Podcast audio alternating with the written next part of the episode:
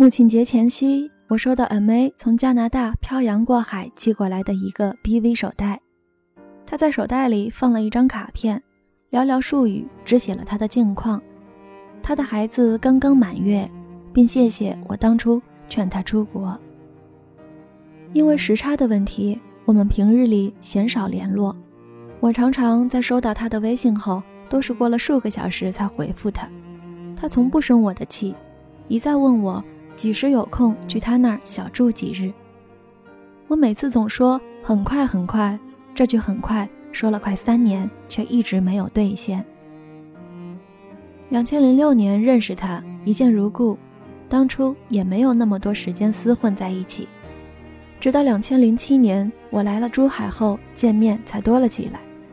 我们常常相约一起吃饭、喝茶、逛街，有时候。会一起在香港住几日，再折返。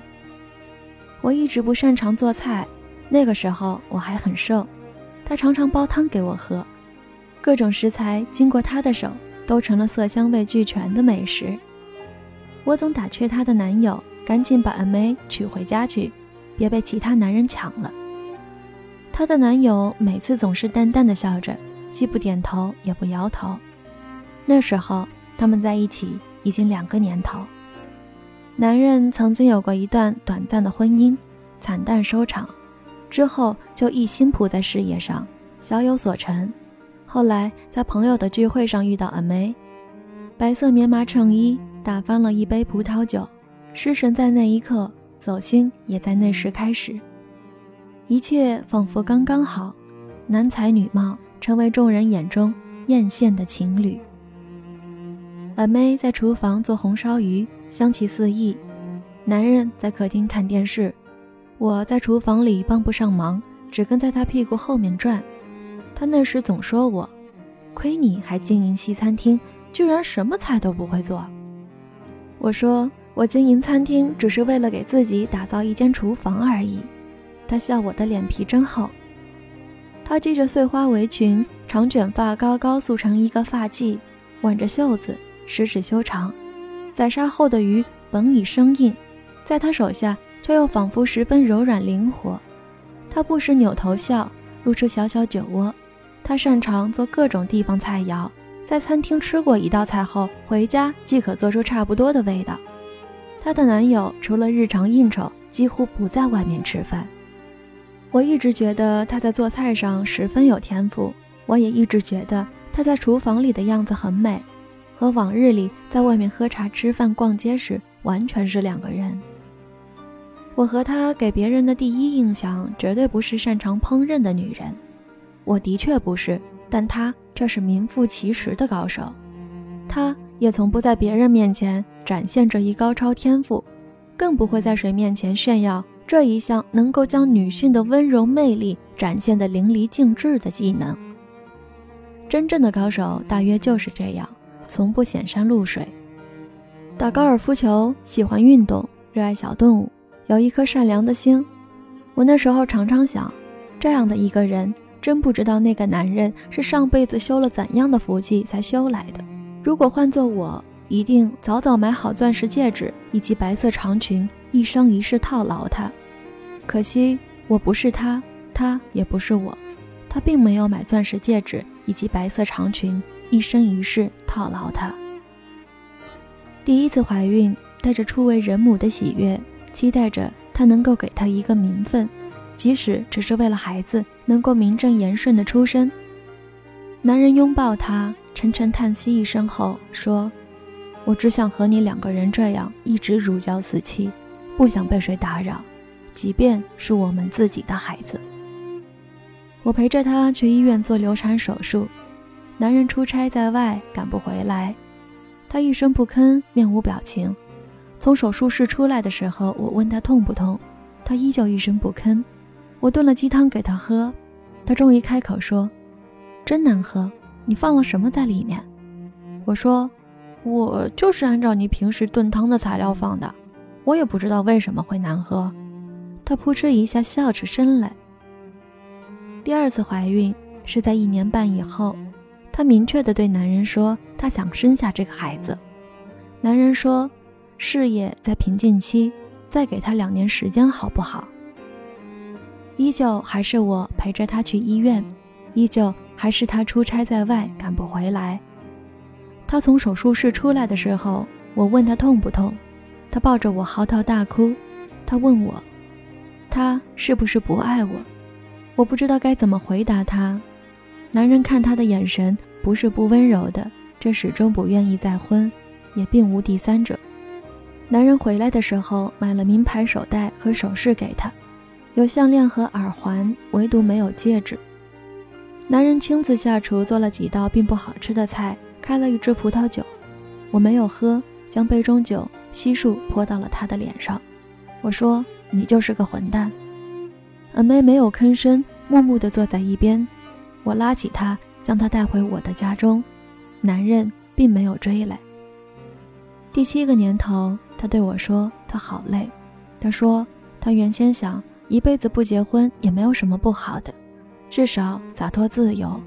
可是渐渐就洒脱不起来了，越来越渴望婚姻，越来越渴望能够用一张纸来肯定这一段关系。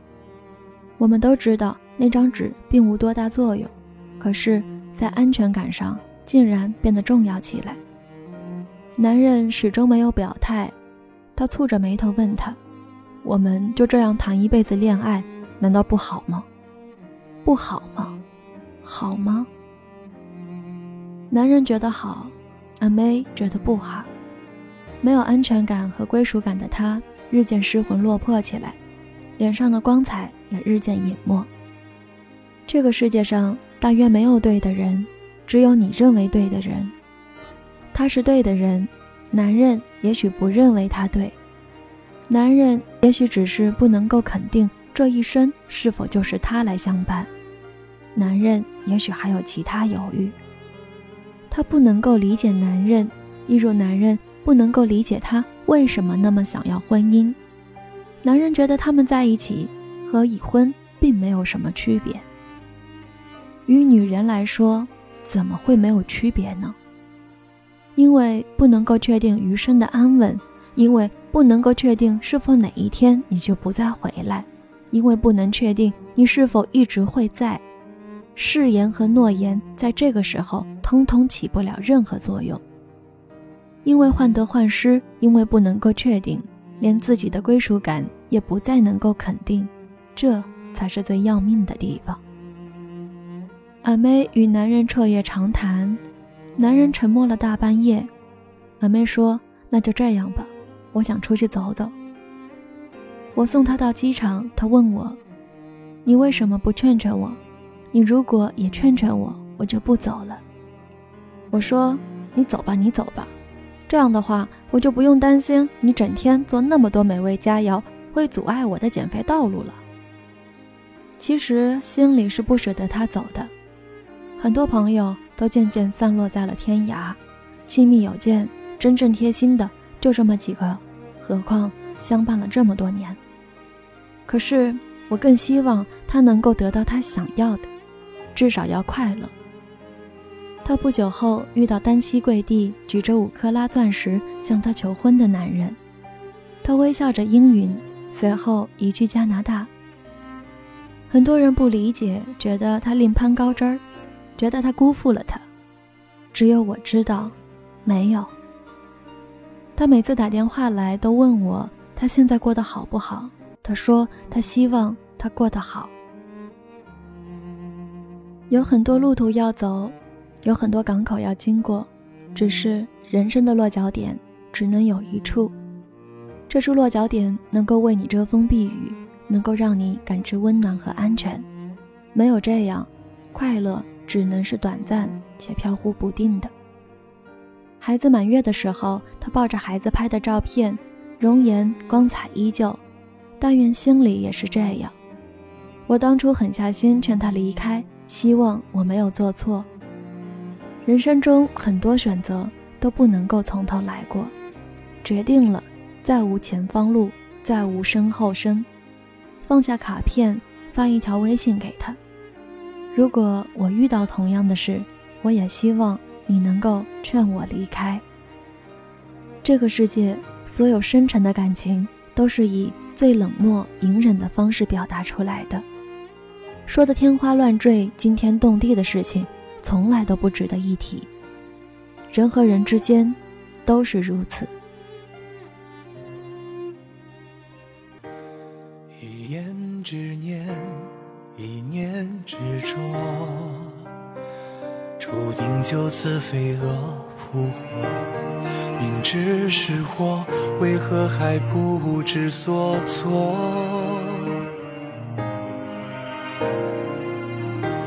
最好不见，最好不念，如此才可不与你相。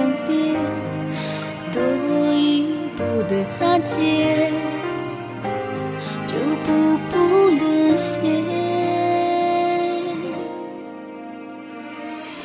是时间的过错，让我们只能错过。我多想念你，多遥远。早知道是苦果，这一刻也不想逃脱。可惜这字眼太刺眼，两个世界之后，只好情深缘浅。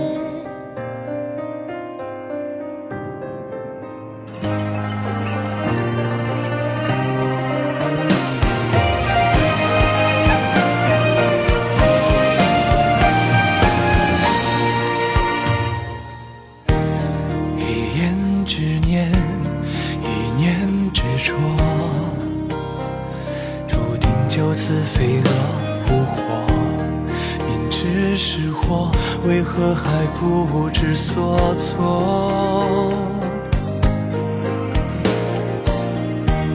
最好不见，最好不念，如此才可不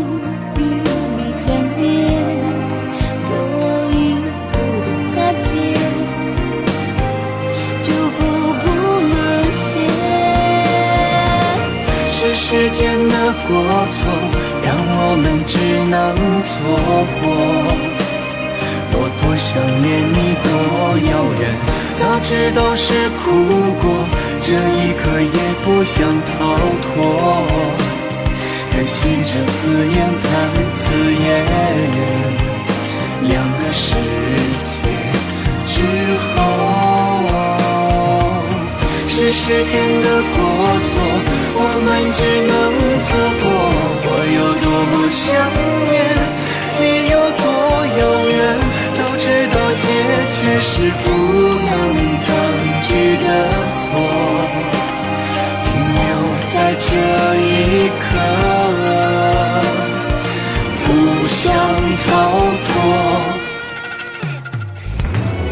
是时间的过错，让我们只能错过。